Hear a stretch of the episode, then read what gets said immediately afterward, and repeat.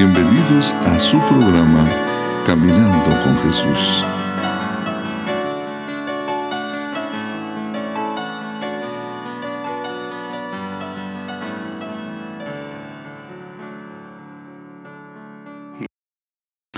La lectura de hoy nos viene de Amós, capítulo 3, versículo 3. ¿Andarán dos juntos si no estuviesen de acuerdo? Algunas de las condiciones que deben de existir para caminar con alguien son muy interesantes. Me ha tocado observar a pequeños, a jóvenes, que siguen a deportistas, a futbolistas famosos y quieren ser como ellos. Y cuando están en el campo de fútbol o están en la cancha de básquetbol, pretenden ser ellos en su persona sus héroes que ven en la televisión o que ven en los estadios. ¿Qué es lo que los hace seguir tanto y tan fielmente a estos ídolos o a estos héroes deportivos? Están muy atentos a sus números, a su historial, a lo que hacen en la cancha. Están empapados y conocen bien su estilo de juego, conocen lo que dicen, conocen lo que hacen y son capaces de defender a su ídolo cuando alguien lo ataca o cuando alguien lo acusa. Por un momento, quisiera que pensáramos qué sucedería si pudiéramos la misma atención en Cristo Jesús. Si hiciéramos de Él nuestro amigo a quien queremos imitar, si quisiéramos caminar con Él. En la Biblia, el libro de Génesis capítulo 5, versículos 22 al 24, nos habla de un hombre que se le conoce como el amigo de Dios, Enoch. Y nos cuenta que Enoch caminó con Dios y desapareció porque Dios se lo llevó. La traducción de la Septuaginta de Amos 3.3 dice, ¿caminarán dos en absoluto si no se conocen? Nuestra oración como cristianos es caminar con Dios.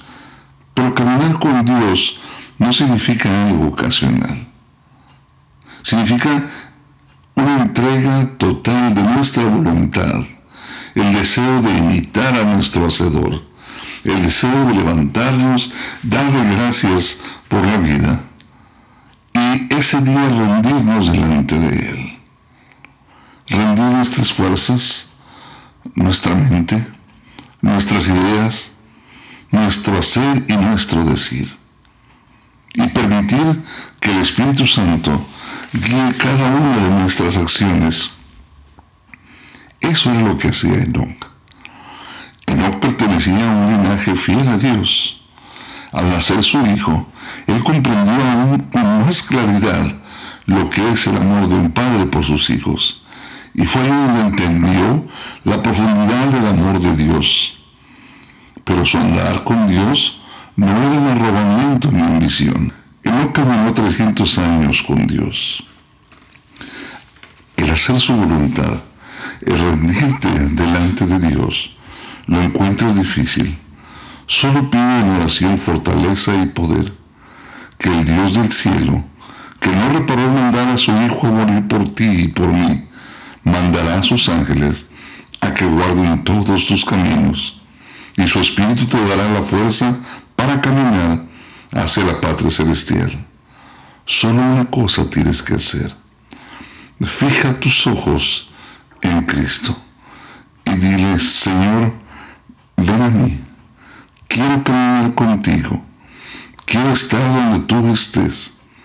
Quiero, con paso seguro, seguir tus huellas hasta el fin del mundo. No esperes a ser digno o limpio de pecado para venir a Él. Él nos busca hoy. Él nos llama en la condición en la que estamos. El hijo pródigo no se bañó, se cambió de ropa, ni juntó dinero, reaccionó en su corazón y se dio cuenta que había obrado mal en contra de él. Y ahí donde estaba, en medio de la inmundicia, en medio del pecado, en medio de la desobediencia, decidió ir hacia su Padre. y llegar donde Él y hablar con Él y pedirle perdón por lo que había hecho. El padre cuando lo vio llegar, corrió a Él, lo recibió con un abrazo, le dijo que era su hijo y que pertenecía en ese lugar. Inmediatamente lo aceptó en la condición en la que estaba y mandó hacer fiesta por su hijo y le puso el mejor vestido y le puso calzado. Inmediatamente fue recibido como hijo. Él llegaba sucio y en harapos y el padre lo cubrió con su propio manto para que ni un momento más pasara la vergüenza de su vestir de su condición anterior. No quería ni siquiera que los siervos de la casa vieran a su hijo así. Lo reintegra a la familia. No permitió más que anduviera descalzo como siervo. Le dio calzado, lo recibía como hijo, sin reproches, sin acusaciones, pero con un grande amor. El padre dijo, mi hijo era muerto, se había perdido. Hoy Jesús te hace la misma invitación Ven, ven así como estás. Recibe a cambio de tus harapos de pecado el manto de la justicia de Cristo y lava tu ser en la sangre del Cordero de Dios que quita el pecado del mundo. Porque tú y yo, que éramos muertos, hemos resucitado por el sacrificio de Cristo. Porque nos habíamos perdido, pero hemos sido hallados por el amor de Jesús. Solo ven y dile, Padre, quiero caminar contigo.